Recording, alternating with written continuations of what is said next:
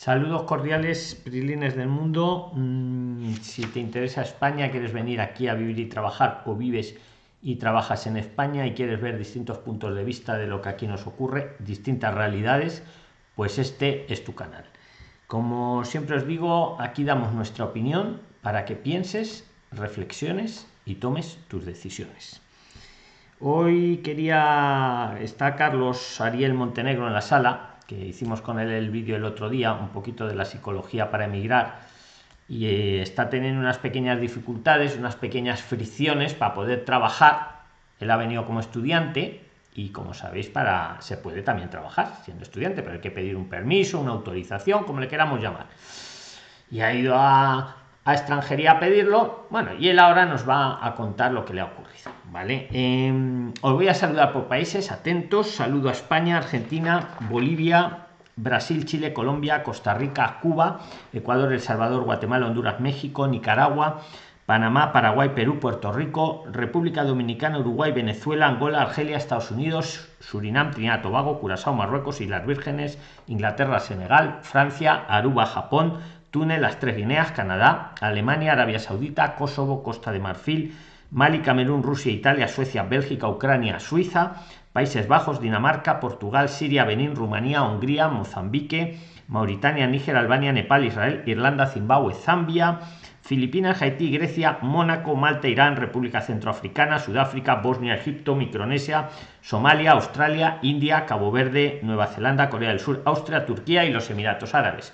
Como siempre os digo, si alguien ve el vídeo, escucha el audio en Spotify y no he mencionado su país, que me lo diga, que le incluyo, como hicieron todos ellos. Para los nuevos os digo que ellos son los invitados de hoy en la sala de Zoom, a la cual todos estáis invitados, cada uno está en alguna parte del planeta. Yo soy Luis, yo me encuentro en Madrid y hacemos una reunión aquí pública mmm, para aumentar nuestro conocimiento, nuestra inteligencia colectiva que le llamamos. Cada uno va aportando su conocimiento, ¿vale? Y lo hacemos público y, con objeto de fomentar, pues eso, una migración responsable, que las personas puedan emprender, puedan trabajar. Os recomiendo los grupos de Telegram de Prisline, el de empleo y trabajo. Vamos, hoy os he publicado un montón de ofertas. El que esté ya en España y quiera trabajar está tardando, solo estáis 4.000 en el, el, de empleo y trabajo. Y en el principal tenemos 10.000. Hay 6.000 que se están perdiendo, supongo que todavía no están en España. Y luego quiero dar felicitaciones públicas a César Augusto Ruiz Díaz, que, mm, eh, nos ha escrito en Telegram, os lo voy a leer, referente a los cursos cortos. Eh, César Augusto nos dice, yo viajé el miércoles pasado con curso corto desde Perú. Me dejaron abordar, aquí sin problemas, pero no pude pasar migraciones en España. Hoy me regresaron a Perú después de cinco días en el aeropuerto de Barajas, en la ratonera. Eso lo he dicho yo, lo de la ratonera. Mi consejo es que el que lo quiera intentar que lo haga nos dice César Augusto, y que lleve todos los requisitos. Yo los llevé, pero me tocó un policía que sin quisiera que sin siquiera haberme pedido los requisitos me dijo de frente que no me iba a dejar entrar en España. Esto todo en el aeropuerto de Barajas. Algo es algo en gran porcentaje de suerte, dice César Augusto, compañeros. Puede que te toque un oficial que te vea el pasaporte y la carta de admisión y te ponga el sello y te diga bienvenido a España. O el que, como a mí, mostrándome los BOEs, eh, o, el que, como a mí, mostrándole yo los BOEs, correos que tuve con el consulado español en Perú sobre mi viaje y los ocho requisitos perfectos, te diga que no vas a entrar. César Augusto, desde luego eres un gladiador, porque tú lo has intentado, no lo has logrado, pero no te ha entrado la pataleta que a algunos que no son gladiadores les entra. Tú has asumido, él dice que hay que ir muy bien preparado psicológicamente. Muchos me preguntáis, Luis, ¿qué hago? ¿Qué hago? Yo os digo lo que os he dicho siempre, lo que cada uno considere. Sois responsables, sois mayores de edad. Yo ni os digo ni que vengáis ni que no vengáis. Yo os he hecho algún vídeo con por don Jesús, que es sanitario, y otra doctora diciendo que no vinierais cuando la pandemia. Ahí está, unos vídeos para atrás os damos lo que ocurre aquí en España, la decisión es de cada uno. Desde luego, a día de hoy es una verdadera ruleta rusa.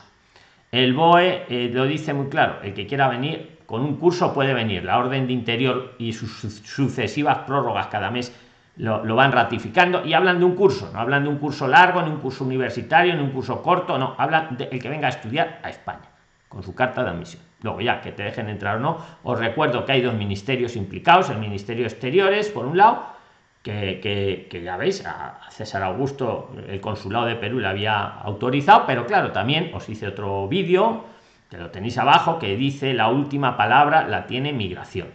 Uno puede venir incluso hasta con una visa del tipo que sea, y si el oficial de migración dice que no entras, no entras. Ya está. Luego puedes eh, hacer un recurso en el consulado de tu país, etc. etc. Entonces, eso es lo que hay, presidentes. Yo, ¿qué, ¿qué, queréis que os diga? Yo no os voy a decir ni que vengáis ni que no vengáis. Eso sí, que lo valoréis. Que lo valoréis.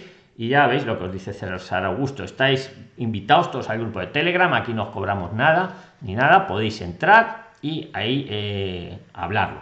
Vale, bueno, pues si os parece, vamos al tema de hoy con, con Ariel con Carlos Ariel Montenegro, que nos cuente un poquito. Él acaba de llegar a estudiar, él, está ya en Granada. Y, nos cuente, porque cuéntaselo a toda la audiencia, Carlos, lo que me has contado a mí en el privado, ¿no? Para que ellos lo, lo puedan, se puedan situar. Él viene de Argentina. Veros el vídeo que hicimos con él el otro día. Adelante, Carlos, saludos cordiales.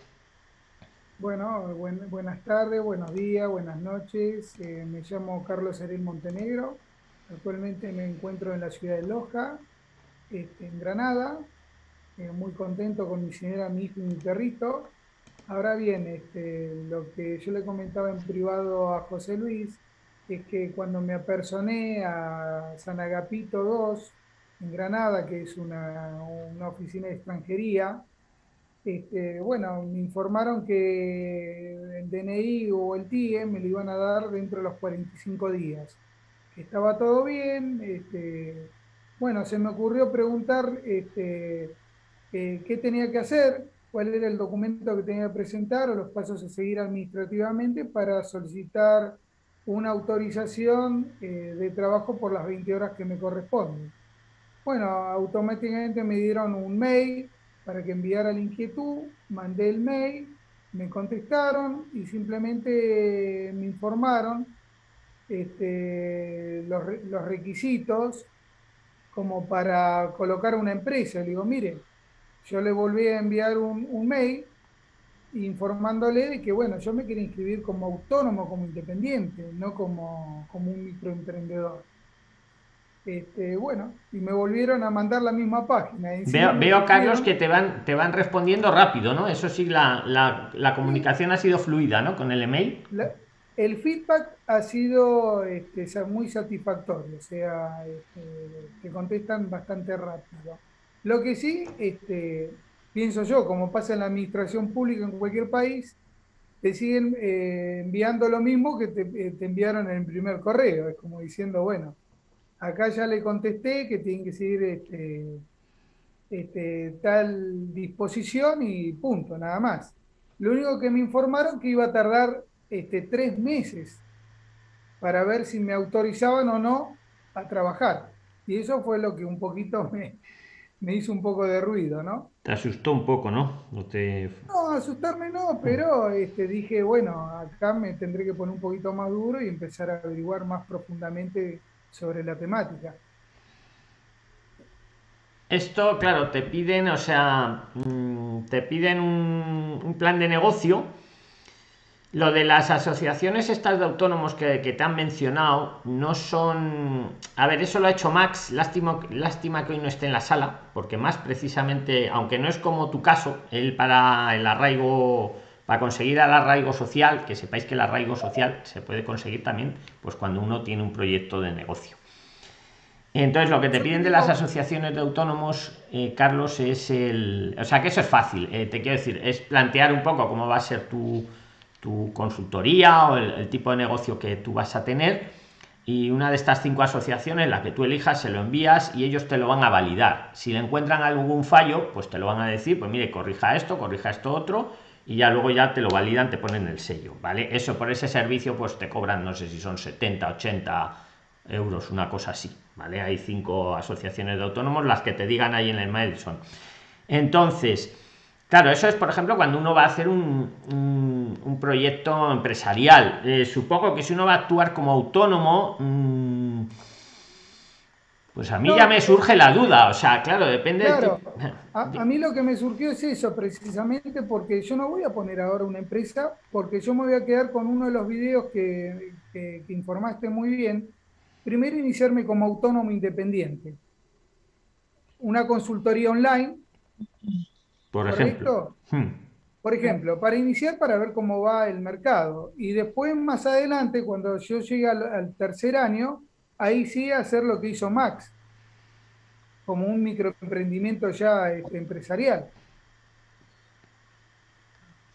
Pues vamos a ver, por ejemplo, mira, los que ir levantando la mano los que queráis aportar, ¿vale? Y os activáis el audio y, y vais participando. Lili, por ejemplo, lo tiene lo tiene levantado. Y también os invito Prilines todos los que veis el vídeo mm, los que estáis en vivo y en directo genial. Siempre eh, emitimos en vivo y en directo ponerlo en el chat o incluso entrar aquí a zoom si queréis. Ahora os voy a poner el enlace en el chat. Los que lo estáis viendo luego el vídeo de verdad ponerlo en los comentarios las inquietudes. Ayudarnos a aumentar la inteligencia colectiva. O sea creo que el el tema de Carlos queda muy claro. Él lo que quiere es hacer un pequeño microemprendimiento de consultoría. Muchos de vosotros lo podríais hacer de, diversos temas. Claro, él no quiere montar una empresa, él simplemente ejercer como autónomo es lo que está buscando. Y él quiere el permiso para poder ejercer como autónomo o la autorización, según le queramos llamar. ¿Vale? Un poco para que os quede planteado el, el tema. Si quieres añadir algo o sobre la marcha, lo añadís. Lili, tú de esto ¿Habías investigado algo o algo? ¿Tenías algo que decir? O de, o de cualquier tema. Con lo que Buenas tardes, sí, soy Lili, estoy en Nueva York. sí, eh, cuando uno se da de alta en el Seguro Social como autónomo, algo que averigüé, este, se paga una mensualidad, ve, así uno haga o, venda algo de un euro o, no, siempre son creo que son 75, 76 euros al mes y los tiene que pagar sí o sí. Si uno los deja de pagar, después se vuelven a 200 y tanto, 280 o tal. Nos estás hablando, yo creo que es de la famosa tarifa plana esta de autónomos que han sacado para, apoyar el emprendimiento. Os recuerdo el que se da de autónomo tiene un coste, pero si es los primeros, el primer año, es el coste se reduce muchísimo, ¿verdad? Lo que está diciendo Lili. Sí, y después, si dejan de pagar, es como que le, vuelven a dar una multa alta. Y si quiere volver a, reaplicar o a reempezar ese emprendimiento o, a cualquier otro, hasta los dos años no puede hacerlo y tiene esa, esa cuota de baja de nuevo. Entonces siempre hay que ser, estar pendiente a los pagos, aunque uno no esté, no esté ganando, siempre tiene que estar haciendo el pago este, en, la seguridad social. Es algo que siempre tiene que estar alerta a eso. Claro, quieres decirnos, Lili, que si dejas de pagarlo, mm, luego cuando te vuelvas a dar de alta ya no te van a aplicar la bonificación esta. Claro. Y a la vez, este, hubo un caso, también creo que fue en Telegram, que lo leí hace un par de semanas, que, de una señora que le habían hecho, creo que una gestoría le hizo el trámite, y después ellos no sabían cómo le habían dado de alta, y tenía una cuenta que le vino del Seguro Social que era que estaban eh, debiendo como 280 euros o algo así todos los meses y ellos ni sabían de, cómo la gestoría le, había hecho a ellos el aporte y después todo eso le lo tenían que eh, pagar. Carlos, eh, una cosa, eh, ¿esa asesoría o lo que vas a hacer tiene relacionado con psicología? no precisamente. Ah, no, es que decía, porque si no te podías poner en contacto con el colegio de psicólogos, que a lo mejor allí te podrían a ver, pero si no es, si no tiene, yo era simplemente eso, Claro, no, es una consultoría de una consultoría de desarrollo personal, porque si no vos tenés que homologar el título primero. Claro, no, es que lo digo eso porque digo, porque si fuese a nivel de psicología, primero, aparte de homologar, pues eh, la ley, existe la ley de colegios profesionales en la que para ejercer se necesita estar colegiado. Sí, ya lo, ya lo sabía eso, Jesús. Por eso eh, a mí me va a tardar por lo menos dos años eh, la homologación y ponerle, calcularle seis meses más, este, adherirme a un colegio profesional acá en España. Es más tipo mentoría, entonces. Claro, ah, claro, exactamente. Por lo tanto, con mi título académico, yo lo que puedo hacer eh, una consultoría online de desarrollo personal y entonces esto puedo tomar, por ejemplo, del punto de vista empresarial, del punto de vista social, psicosocial, violencia de género, prevención de adicciones. Oye, mira, Carlos, eh, está, eh, es que estaba leyendo un poco el chat mientras estabais hablando y dice Patricia Fernández una pregunta que yo creo que tú, Carlos, vas a resolver, a resolver muy bien. Dice, buenas tardes, noches, Patricia Fernández desde Argentina. Dice, ¿qué condiciones laborales requiere un inmigrante en España para seguir sumando años de aporte para la jubilación? Agradezco respuesta. ¿Tú eso lo sabes, Carlos? Sí, este, no sé si... Si se lo puedes decir así a Patricia un poquito para... y a todos los que lo ven. Bueno, eh, no sé si la, mi, compatriota eh, está haciendo los aportes por el ANSES o por el Instituto eh, Previsional de la Provincia de Buenos Aires. No lo sé, me lo puede preguntar. Que lo escriba, Patricia, si lo, como estás ahí, escríbelo ahora, o que lo ponga ahora en el chat si quieres, si te lo digo, si lo pone, si lo pusiera. Me, lo puede mandar. Y depende, ¿no?, de cómo lo esté haciendo, Carlos. De, todos modos, lo que tendría que hacer eh, mi compatriota es eh, pedir una sábana y a su vez pedir los certificados de aportes oficiales, dado que hay convenio en España con Argentina y viceversa. Y ah. después si, por ejemplo, tienes años de aporte que le falta, podría automáticamente eh, continuar eh, trabajando bajo relación eh, de dependencia a cuenta, a cuenta ajena o a cuenta propia este, para poder jubilarse este, acá por España.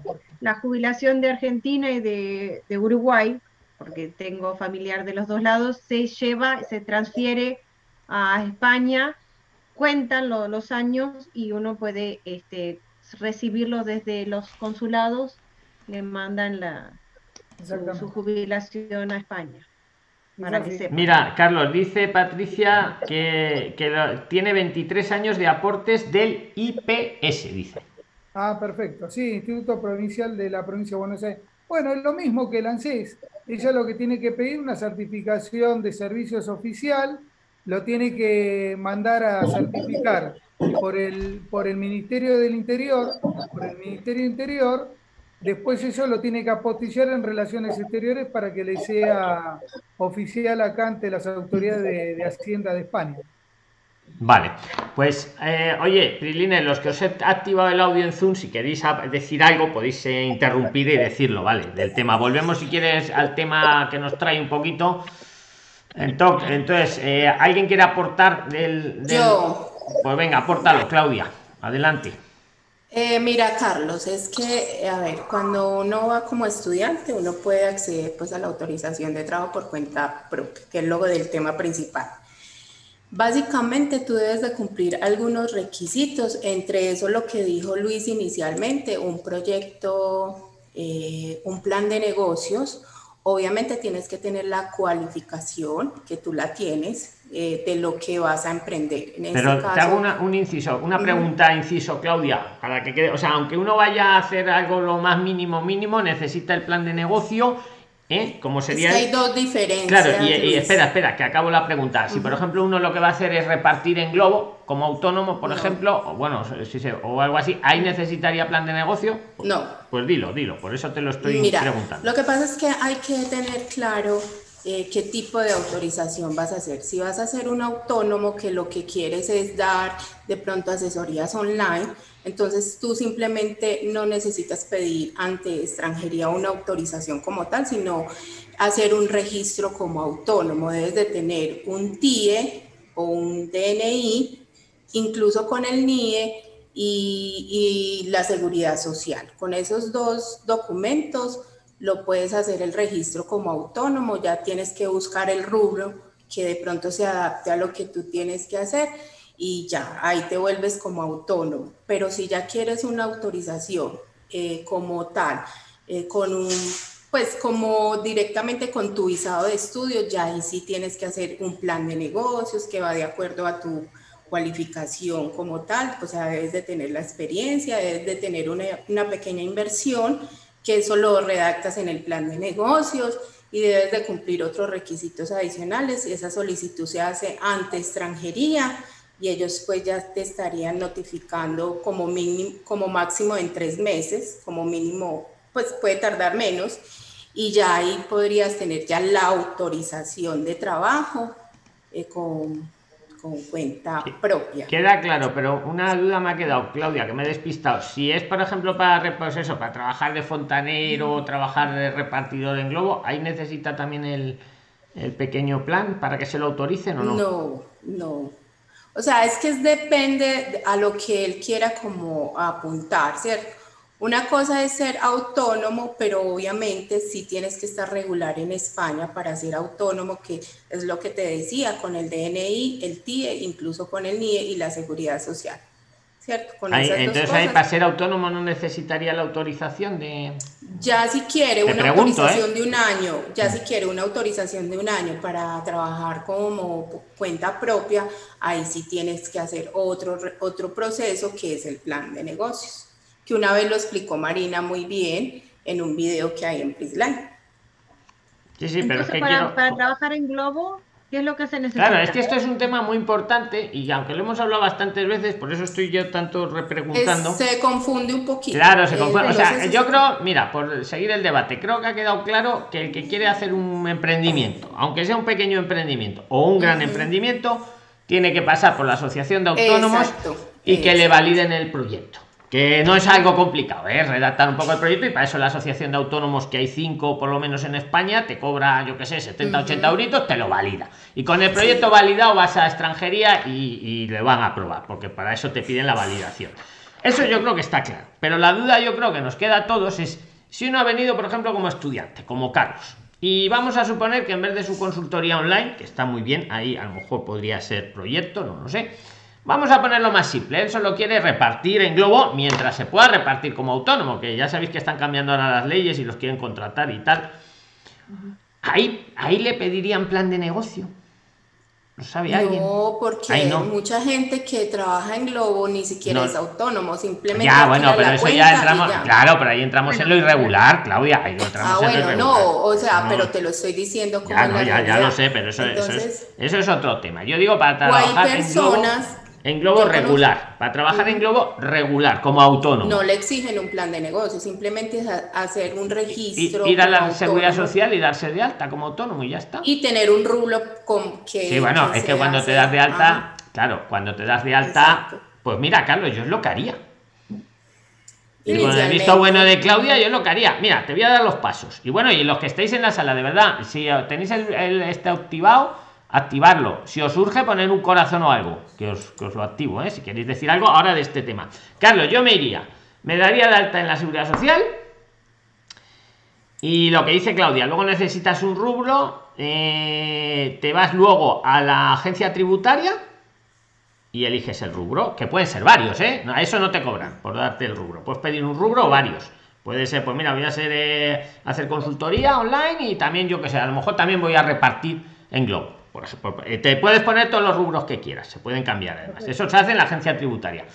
Y, te das de alta en autónomo teniendo cuidado lo que ha dicho Lili, que, el, que hay una bonificación muy buena el primer año y luego también sigue, pero va bajando. entonces, si te, si te das de alta ya, síguelo, porque no es lo mismo pagar todos los meses 60 euros, creo que está ahora, que no pagar 285 euros al mes o lo, o lo que sea. Entonces, si te das de alta, luego cuidado, porque claro, si lo cortas, luego ya no te van a dar la bonificación y vamos a tirar para adelante. bueno, yo les comento a todos los Prixilín que ya me ofrecieron dos trabajos. Pero en pues cuéntalo, Carlos, cuéntalo porque llegaste el lunes, eh, estamos a jueves, cuéntanoslo, está en Granada, Prilines, llegó desde Argentina, para los que se acaban de incorporar. Levantad la mano los que queréis participar. ¿Cómo ha sido eso, Carlos? Cuéntalo. Bueno, la, la misma coordinadora de asistencia social de acá de Loja, al ver mi currículum y mis antecedentes vía web, me ofreció para trabajar en una fundación sobre violencia de género. Y bueno, a mí me interesó. Pero, ¿qué es lo que pasó? Este, cuando me fueron pidiendo la documentación en el lugar, me encontré que, bueno, cuando presenté mi pasaporte, porque todavía no tengo el, TIE, ahí figura mi número de, de NIE. Carlos, un segundo que tengo que decirle a Claudia que le está diciendo Cecaser. Dice, eso es rebusque, señora Claudia. Irregular. Siga, siga, don Carlos. Cecaser lo ha puesto en, el, en el chat. Sí.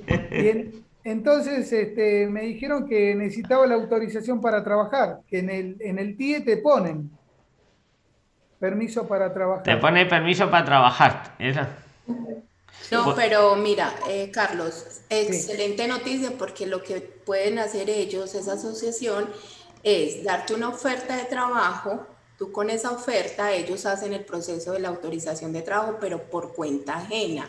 Eso, vamos, un, un inciso solo, Claudia. Recordemos a la audiencia que hay. Cuando uno viene como estudio como Carlos, otro tipo y quiere trabajar, hay dos autorizaciones, la de por cuenta ajena, que acaba de decir Claudia, y la por cuenta propia, que es la que estábamos hablando. Por cuenta ajena es que te contrata alguien para trabajar para ellos, y por cuenta propia, lo que estaba, me voy a montar mi consultoría, por ejemplo. Sigue, Claudia, perdona.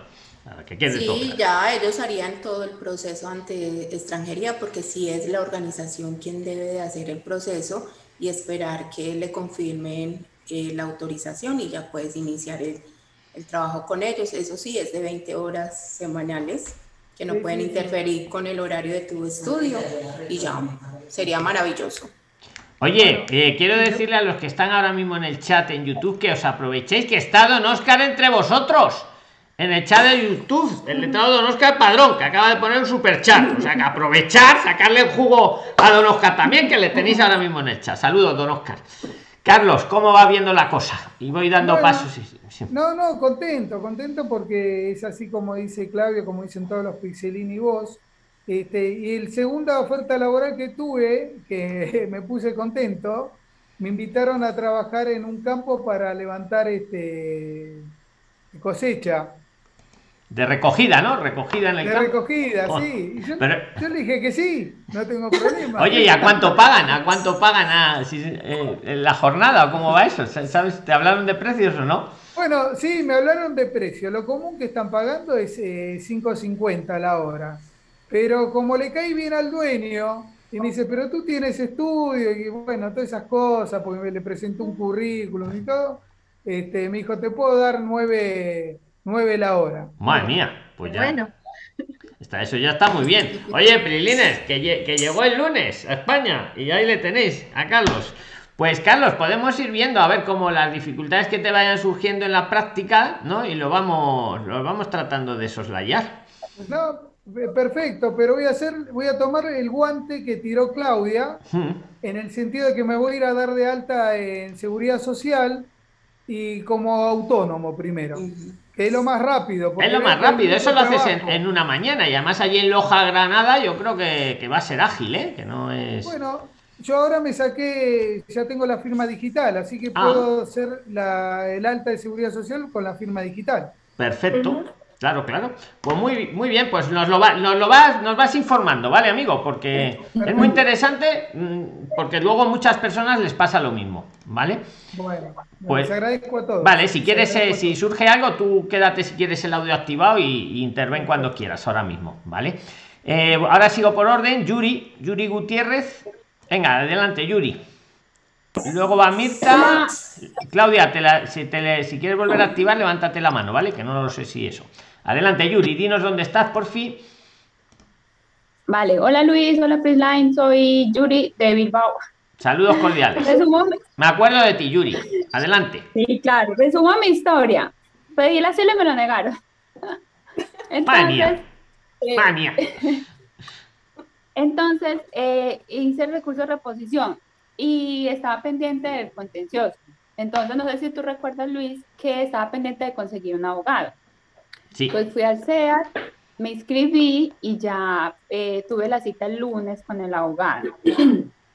Entonces, te quería contar cómo me fue y, y, que, y como una especie de consejo. Perfecto, porque, porque así vas a enriquecer a, la, a, todos los prilines de que puedan estar en una situación similar. Yuri, te lo agradezco un montón en nombre de todos, porque, a ver, yo no voy a pedir asilo, pero esto lo hacemos para ayudarnos entre todos, que es lo que estáis haciendo. Muy bien, Yuri. Sí. Entonces, mira, bueno, eh, para hacer, pues es muy fácil. Vas, te inscribes, llevas el pasaporte, llevas el, el resguardo eh, que te dan en, en, la policía y te inscriben, te hacen llenar un documento y listo. Y solicitas eh, asesoramiento jurídico y, y, bueno, me dieron súper rápido acá en Bilbao, me pasa que las cosas muy rápido, porque la semana pasada me inscribí y la cita me la dieron para el lunes. Eh, entonces, con el abogado, bueno, el abogado me dijo, bueno, tienes 30 días eh, a partir de que te notifiquen todo el tema para la reposición y, y otros 30 días para el contencioso.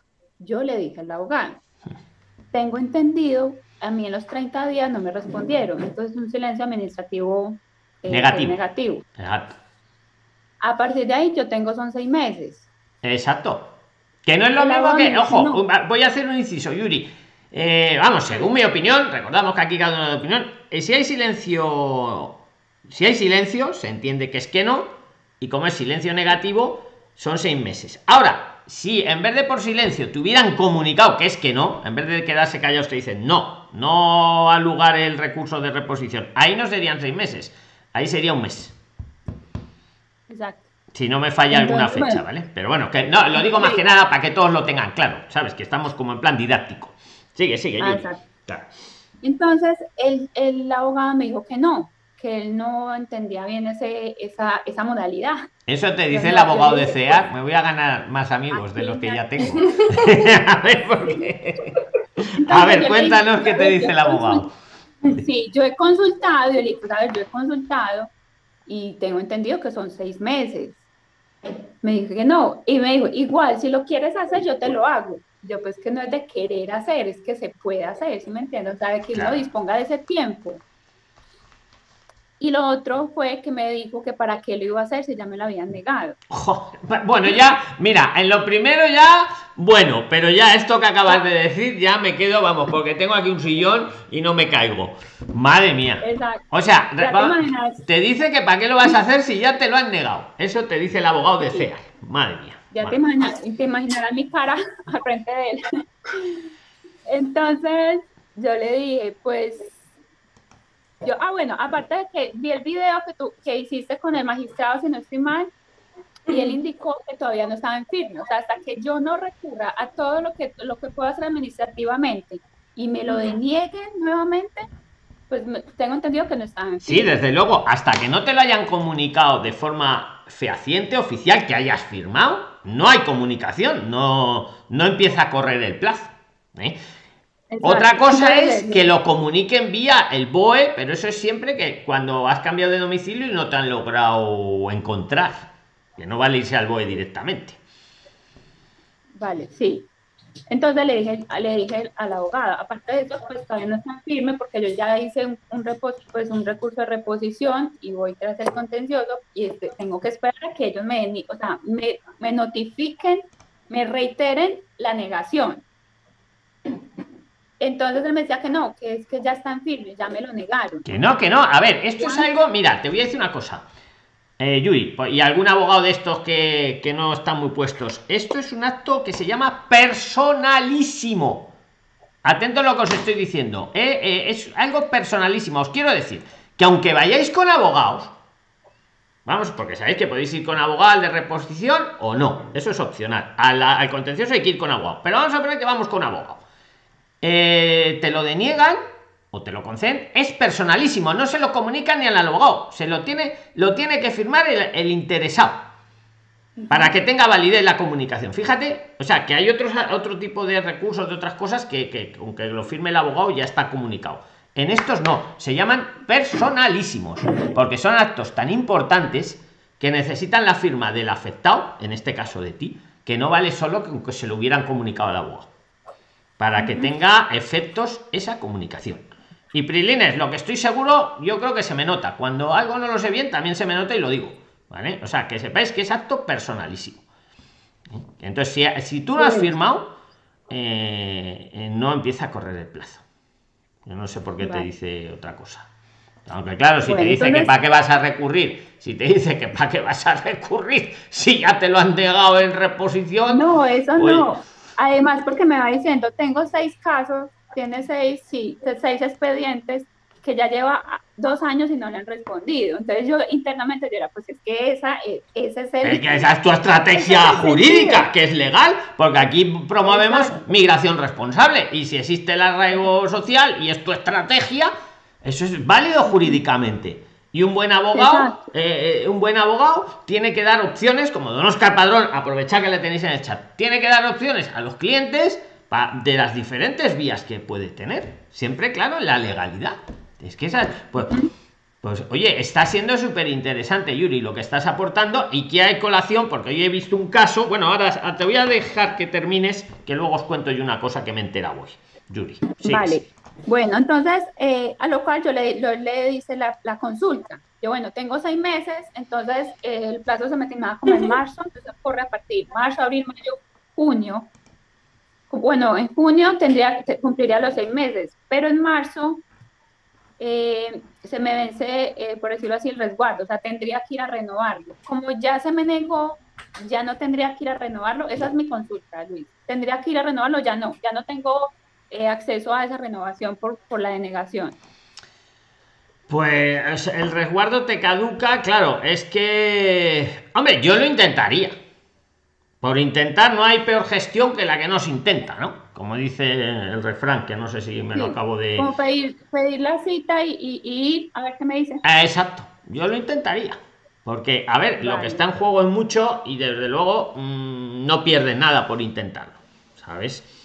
Sí. Entonces yo desde luego lo intentaría. Eh, yo... ¿Y poner reposición hasta después o poner el contencioso? Es que tengo esa duda. Puedes poner, puedes ir poniendo, puedes ir poniendo el contencioso si quieres. Eso depende ya de la estrategia de cada uno. De hecho, hombre, no te apures hasta los seis meses, ¿vale? Ponlo a los cinco meses, pero lo podrías poner antes si quieres, ¿eh?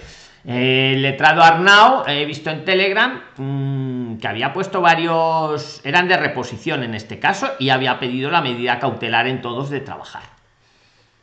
Vale. Eh, es que precisamente esta mañana lo he leído en Telegram, que lo había expuesto. pero como yo no alcancé a tener permiso de trabajo. Claro, que a ti no te ha llegado, ¿no?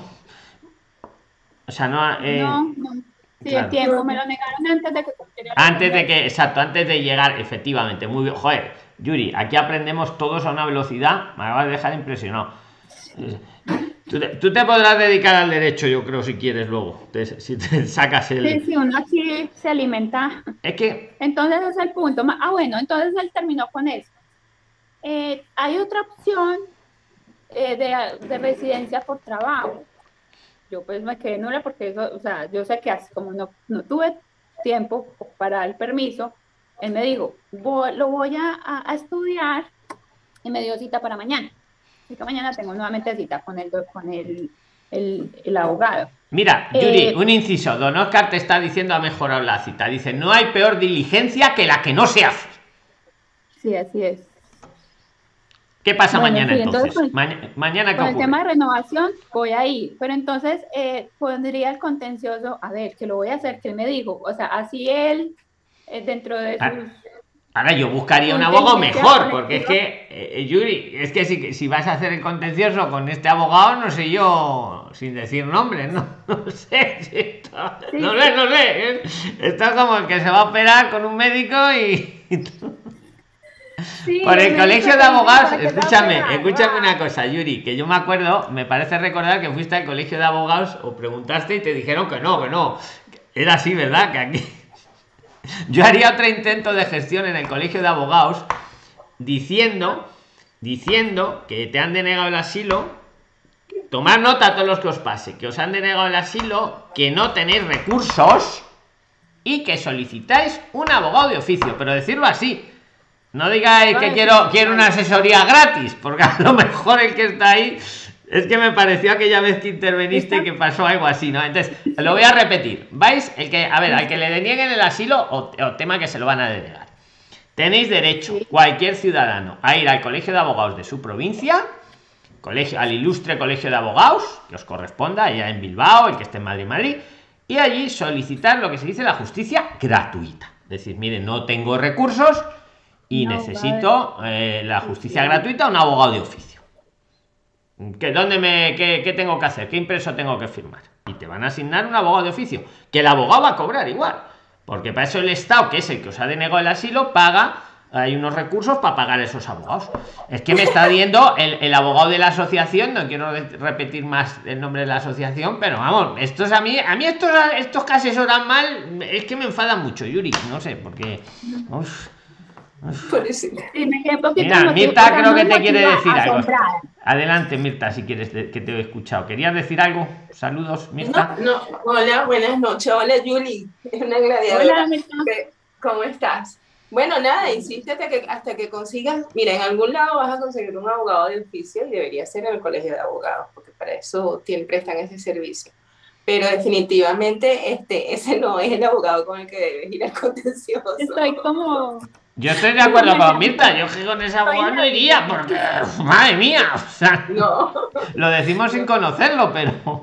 No, no, no, a lo mejor no sabe, sabe, es abogado, pero estos temas como lo dice Oscar y como también lo dice el, el, letrado Ignacio, estos temas de migración van sobre la marcha y hay que estar actualizados. Ellos están metidos en una oficina escuchando casos personales de todo el mundo y no sé si tendrán tiempo de actualizarse. Este, yo levanté la mano, pero es un aporte, no sé si... Venga, pues hazlo, Mirta, y ahora... No. no, pero Yuri... Vale, pues que acabe Yuri, venga, pues sigue Yuri, no, no, adelante. Sí, sí. No, no, pasa nada, si ahí, vamos bien de tiempo. Mañana, si tengo alguna noticia, mañana vuelvo a intervenir. Vale, cuéntanoslo, porque Yuri, estás ayudando a más gente de la que piensas, porque esto que te ha pasado a ti le pasa a mucha gente en otras ciudades, en otras provincias. Hay abogados muy buenos, es cierto que hay abogados muy buenos y muy eficaces, don Oscar Padrón, Arnau, eh, Longombardo y otros muchos, pero hay otros a veces que yo qué sé, joder, por favor, no le diga a la señorita que para qué va a recurrir si ella quiere recurrir y tiene derecho a recurrir.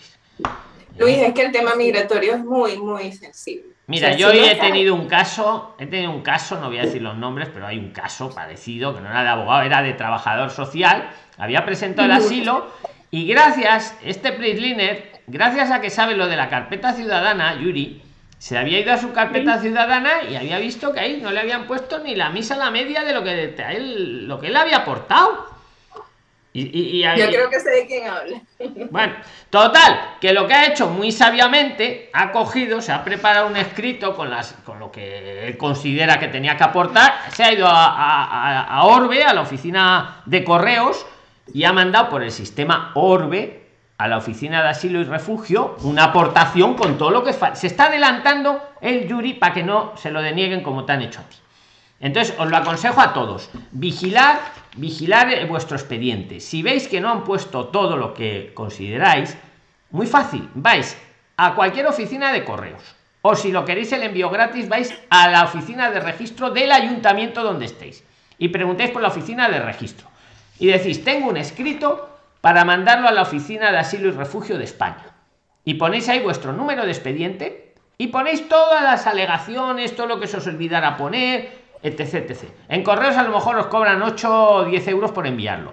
Si vais al ayuntamiento, a la oficina de registro, es gratis. Ahora, mandarlo por favor por el sistema Orbe. Muy importante porque tiene validez jurídica.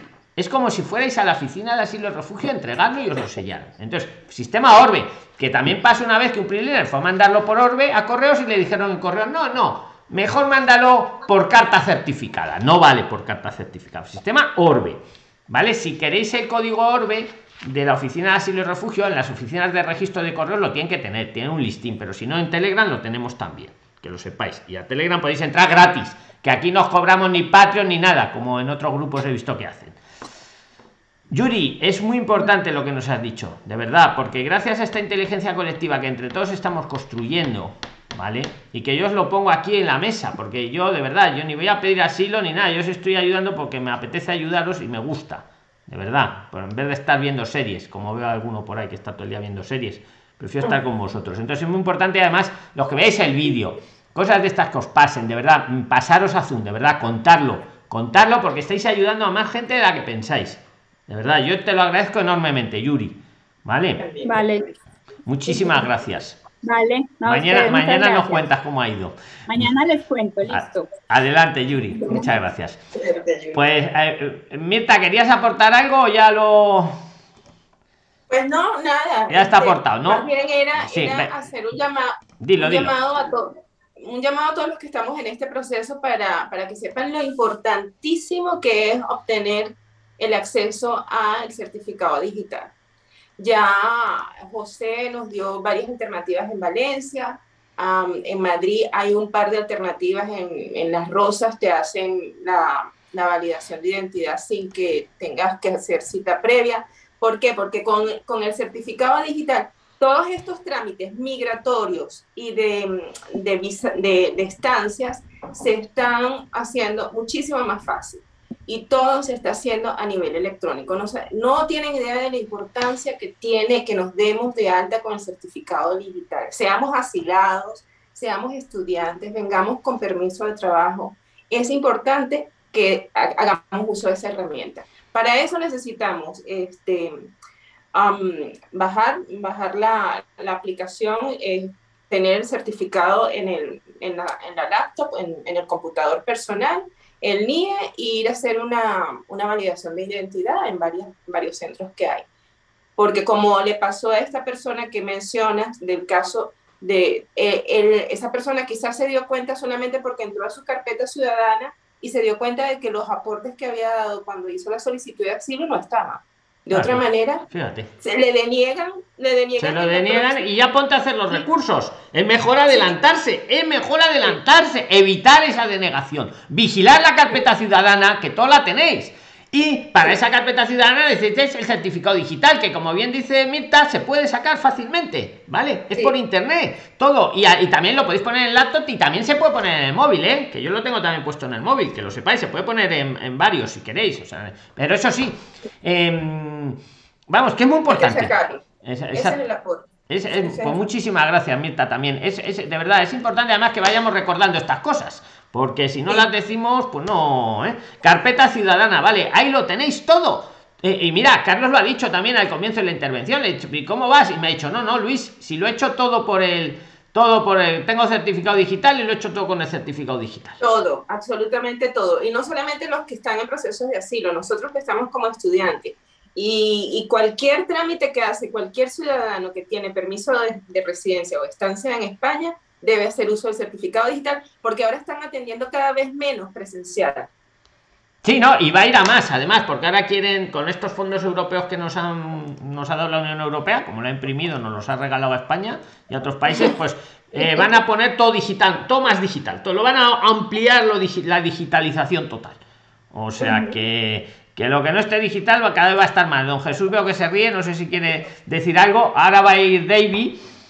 ¿Quiere ya decir algo, don Jesús? ¿A qué es verdad? No, ¿A que no, que sirve, sirve para todo. Eh, o sea, te, te, evita una cantidad de pasos claro. eh, porque puedes entrar en todos los sitios.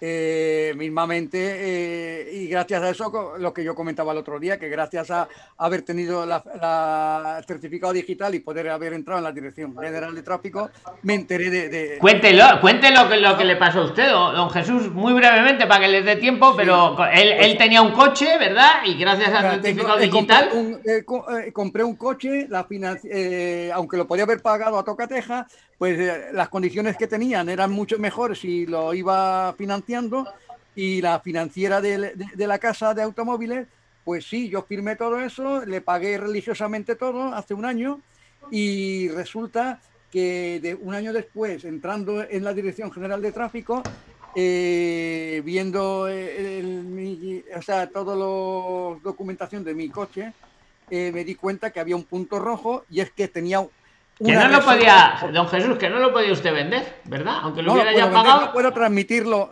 Mientras no solucione eso, no Bueno, ni, ni, venderlo ni transmitirlo, exacto, ni regalarlo, ¿no? Ni cambiar sí. la titularidad. Entonces tengo que ir a la, a la, al registro de bienes muebles para pagar. De hecho, ya he pagado 35 euros para que se cancele esa, esa reserva y poder tener yo el dominio del coche total. Pero vamos, que si no llega a ser por el certificado digital, usted ni lo sabe. No, no, no, si no es así no me había enterado, no. A mí no, no, me habían dicho nada. Yo había bajado la carta de pago que ponía no, de, no debe nada ni nada, pero no me habían dado lo otro. No me habían dado la carta original. Va, va. Perfecto, pues Prilines, eh, bueno, le doy a, a David. Venga, David, saludos cordiales, amigo, para que os dé tiempo. Saludos, saludos, muchísimas gracias por empezar, eh, por la ayuda que nos están dando, se aprecia mucho. Yo ahorita me encuentro en Perú, eh, estoy desde aquí queriendo hacer una pregunta. Eh, recientemente he culminado estudios aquí, bueno, el 2020. Ahorita mi pregunta es básicamente, yo tengo planeado ir a Madrid porque tengo familia ya para julio más o menos, esperando que las cosas estén mejor eh, me gustaría preguntar si el curso que yo he visto, por ejemplo, uno que es de, duración corta, de cuatro o cinco meses, si no me equivoco, eh, me puede servir para posteriormente renovar la, visa de estudios. Esa es mi, primera pregunta. Sí, bueno, de cuatro o cinco meses. Sí, a ver, eh, ah, ya eso no sería corto, ¿vale? A más de, de 90 días ya se considera largo. Pero yo que más de cuatro o cinco meses, yo si puedes, me lo pediría de siete porque entonces tiene, te puedes sacar lo que se ha sacado Carlos, el, TIE, que por uno de 4 o 5 no te lo dan. Mm. Te lo dan a partir de 7. A partir de más de 6, vamos, de 6 meses. 6 meses un poquito más. Ok, entonces, Es que sin el TIE, eh, todo lo que va a hacer Carlos mmm, no, no, no sería posible. ¿Sabes lo que te digo?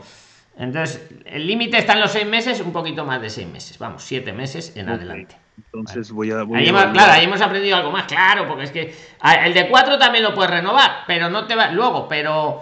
Hombre, podría ser otra estrategia, pedirte el de 4 y luego ir renovando, pero yo creo que si te encuentras uno de 7 meses o, incluso de un año, pues ya te lo has, y te dan TIE directamente y puedes trabajar, que es lo que va a intentar hacer Carlos. Ah, ok, ok, perfecto. Mm. Eh, una pregunta de repente es un poco fuera de tema, Adelante, lo que tú queráis. Esto es una reunión mundial, de lo que cada uno quiera. Adelante, amigo. Gracias. Mire, yo tengo un, hijo que vive allá en Madrid. Bueno, él vive en Tenerife, exactamente. Él ahorita tiene, está pidiendo, o que me parece que ya le dieron la ciudadanía. Él es menor de edad. Yo quisiera saber si yo aplico como, o yo puedo pedir alguna especie de residencia eh, estando allá, ¿no? Debido a, que él tiene la, ciudadanía. Esa era mi, mi pregunta, mi segunda pregunta. Claro, tú eres su padre. Yo soy su padre. ¿Y él qué edad tiene? Él tiene 13 años, va a cumplir 14. Eh, sí, sí, sí, claro que puedes, claro que podrías. Eh, reagrupación familiar, por ejemplo. Claro, este trámite lo podría iniciar una vez que estoy allá. Sí, perfecto. Sí, mira, lo importante de este trámite es que tú estés acá, pero que estés regular. Puede ser perfectamente con la visa de estudios ejemplo. O sea, lo que no te admitiría es hacer el trámite estando irregular, ¿no? Que hubiera venido de turista y te quedaras irregular, ahí no. Pero si estás regular, con un estudio, con una visa de tema que sea, ahí sí. Sí, sí, y claro, es descendiente tuyo directo, exactamente. Cumples tus obligaciones paterno-filiales, que es lo que dice la ley. Claro. Pues perfectamente. Perfectamente. entonces, muchísimas gracias, me has aclarado mucho, mucho el tema este que quería preguntar hace días recién hoy día me pude conectar. Pues nada, muchas gracias a ti por participar y díselo, como os digo a todos, Prilines, a tres personas. Decíselo cada uno de verdad, a tres personas. Que aquí no hay gurús, aquí no es que haya uno que sabe mucho, no, no aquí lo hacemos entre todos. ¿Vale? Yo, eh, o sea, entre todos aportamos nuestro conocimiento. Entonces, cuanto más seamos, va a ser mejor. ¿Vale? Y lo hacemos de buena fe. Em, le toca entonces ahora Milagros. Milagros, actívate el audio. Venga, Milagros. A ver si os da tiempo a todos. Vamos bien de tiempo por ahora. ¿Qué tal? ¿Cómo estás? Buenas tardes. Buenas tardes, Milagros. ¿Dónde te encuentras? Dile a la audiencia dónde estás tú. ¿En qué país? Yo soy de Perú. Yo soy de Perú. Justo estoy acá en Huancayo, que es una de las provincias. Genial. Pues lo que tú. Este, adelante lo que tú quieras preguntar, aportar, ambas cosas. Adelante. Sí, gracias. Sí, quería consultar justo desde ayer. Solamente ayer me quedé entre los últimos, ya no pude consultar. Este, yo tengo planeado, por ejemplo, viajar en julio y yo he terminado este, mi carrera acá de ingeniería química, por ejemplo. Entonces, este, yo quisiera llevar un máster allá en España. Justo ese es el motivo de mi viaje. Entonces, para poder pedir el máster me piden que homologue yo mis documentos. Entonces, para yo homologar tanto mi certificado como el grado que yo tengo acá, mi pregunta era si era más sencillo hacerlo estando allá o estando acá. ¿Cuánto tiempo más o menos demora homologar? Porque eso es lo que no he entendido muy bien. He buscado por internet toda la información, pero hay varias cosas que no entiendo muy bien Pues cómo mira, se hace. te voy a decir una cosa, yo lo iría homologando ya, porque además lo tengo apuntado para decíroslo, que aunque no hayáis venido a España, mañana lo voy a ampliar, ¿vale? Porque ya que lo has preguntado y yo lo tenía en una nota, eh, ir homologando ya si vais, si podéis, o sea, si estáis en vuestro país, si tenéis previsto venir, ir haciendo el trámite, irlo, irlo haciendo porque os va a ahorrar luego mucho tiempo. Mm, ¿Cuánto tarda? Eh, Depende, depende muchas veces. Mm, pero vamos, es un trámite que lo podéis iniciar ya desde vuestro país. Eh, Claudia me parece que quiere decirte algo, Hola. que como ella entiende de esto bastante, ¿le quieres decir algo, Claudia? Que te he visto mover la mano ahí. Sí. Díselo, Hola, venga. Milagro, ¿cómo estás? Hola, Claudia, ¿qué tal? Bien, mira, él sí lo puedes hacer desde tu país, pero tarda más. Puede tardar hasta de 8 a un año. Si lo haces en España directamente, puede tardar entre 4 a 6 meses. ¿Qué te recomiendo? Si tienes a alguien en España, envíale los documentos para que ese representante te lo haga ya en España. Yo lo hice así. Un Qué representante. buen en aquí, aporte, qué buen aporte, oye. eso. Ya me recibieron los papeles y ya es esperar que me den el certificado. Milagros, ¿tienes a alguien aquí que te lo pueda ir haciendo desde aquí? Claro, porque en realidad lo que hacen la- los consulados es mandarlo para acá, para atrás. Exacto, y da más vueltas y se pueden volatar incluso. Sí, ¿Tienes lo alguien bueno aquí que te lo pueda, te pueda hacer la gestión? Porque no, no necesita que estés tú presencial. ¿eh? Sí, el hermano de mi pareja, por ejemplo, vive allá. Pues ya le vamos a dar tarea, le vamos a dar tarea milagros al hermano de tu pareja. Mm, Para que lo pueda hacer. Claro, si me dice que dura menos, claro, me convendría mucho. Sí, más que nada porque da, porque da menos paseos. Porque si tú lo llevas allí, lo van a mandar para acá, luego otra vez para allá. En cambio, si se lo das tú directamente al hermano de tu pareja, va a ser más eficaz. Exactamente. Pero sí es muy recomendable lo que estábamos diciendo, empezarlo a hacer. Empezarlo a hacer. Y, y, y- y si lo puedes hacer desde aquí, se lo mandas a alguien, dejas a alguien que te lo vaya gestionando, pues genial. Milagro, se nos va a ir el tiempo. ¿Quieres decir algo más? Ya Sí, que estás. Eh, ya, una vez, supongamos que pido un curso de seis meses, después puedo renovar la visa de estudiante después de haber culminado mis estudios. Sí, sí, puedes renovarla eh, las veces que quieras. Lo el único requisito que te piden que ese curso de seis meses lo hayas aprobado, que lo hayas culminado Ah, satisfactoriamente. El de seis meses, el de siete meses, el de un año, eh, que es lo máximo. O sea, lo podéis curso- renovar siempre que lo que hayáis estudiado. No vale si, me- si Ah, no lo he culminado, ¿vale? Y lo Claro, puedes, y lo puedes renovar ser- por otro curso también distinto, si quieres, ¿eh? Milagros, de otra temática. Claro. Y es muy Ajá. fácil, es casi tiene- automática la renovación siempre que hayas culminado el anterior. ¿Vale? Dime, dime. tiene que ser 100% presencial el curso para que me acepten la visa de estudiante. Me entra la risa ahí. Claro, es que a ver, es que presencial nadie lo está haciendo presencial. Yo estoy viendo aquí gente que viene a estudiar universidades que mucho presencial, pues lo todo online. Es normal porque con el bicho. Yo creo que eso, Ay. eh, o sea, en la práctica ahora nadie está haciendo presencial. Pero ni los que Ah, vienen con visa de tal, o sea, es que lo estoy viendo, ¿eh? Lo estoy viendo. Lo estoy viendo y eso, o sea. ¿Vale? Te ponen que ponga, que ponga la carga horaria presencial, te lo ponen ahí para las visas, pero es que luego vienen aquí a las universidades y están todos online. Están todos online. Y lo digo muy alto y muy claro, ¿vale? Eh, por- porque es lógico, porque hay una pandemia, o sea que está claro. Milagros. Oye, que muy bien, ¿vale? Me da Henry, Henry Gaviria no ha dado tiempo, te ha pasado como milagros ayer, ¿vale? No pasa nada. Eh, participar, estamos todos los días, ¿vale? Que eh, escuchar que, que nos despedimos ya, que hemos- llegado a la hora, que muchas gracias a todos los que habéis participado, como siempre. Que, ¿Qué os iba a decir? Que se lo digáis a tres personas que. A ver, que, que esto, aquí todo esto lo hacemos de buena fe, ¿vale?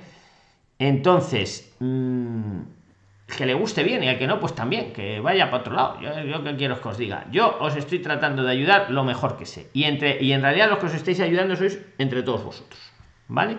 Y ahí está, ¿vale? Entonces, decírselo a tres personas, poner like y mañana seguimos. Siempre en vivo y en directo. El que no esté suscrito, ahí hay una cosa roja, le dais, se suscribe con la campanita, porque siempre es en vivo y en directo. Muchísimas gracias a todos, los que habéis participado, los que lo habéis visto y los que lo veis luego.